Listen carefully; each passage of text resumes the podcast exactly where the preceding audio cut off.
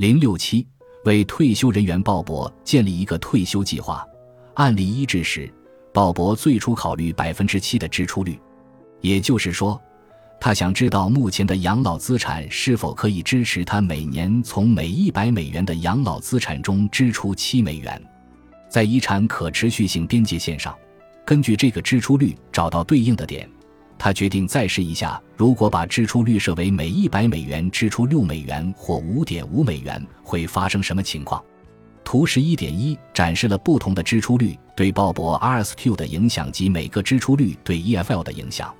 可以看到，七美元的支出率会产生他无法接受的低 RSQ 及低 EFL。如果支出率下调到六美元，RSQ 值接近百分之七十左右。EFL 也接近二十美元，翻了一倍多。最后，如果它继续下调支出率至五点五美元，RSQ 将提高到百分之七十以上，EFL 达到二十五美元。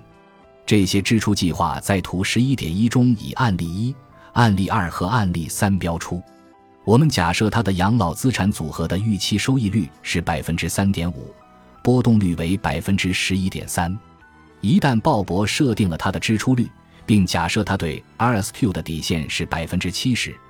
他准备研究年金化对他的退休计划将产生何种影响。在这些案例中，我们将研究在鲍勃的退休计划中加上一个终生支付年金会产生什么样的影响。图十一点二展示了当他年金化百分之零至四十的养老资产时，退休计划在遗产可持续性边界线上的移动情况。参见图十一点二中的案例四案例时，可以看出，提高养老资产的年金化比例将提高 RSQ，但以降低 EFL 为代价。在边界线的一端，年金化百分之十的养老资产提高了 RSQ，从百分之七十七上升到百分之八十一，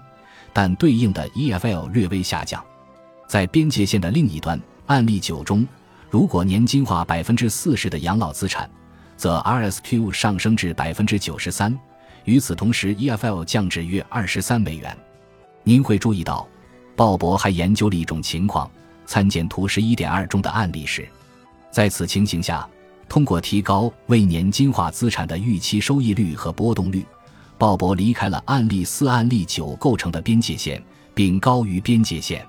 在案例十中，他继续通过购买终生年金。将其总计百分之四十的财富进行了年金化。由于他把较大比例的可投资资产进行了年金化，有了年金化资产作为依托，他的非年金化资产可以承受更高风险。鲍勃将他剩余的资产配置到了风险更高的投资中，这样带来的影响就是这个点向上移动，并且移出了退休收入边界线。也就是说，在相同的 RSQ 条件下。它能得到更高的 EFL。表十一点一中，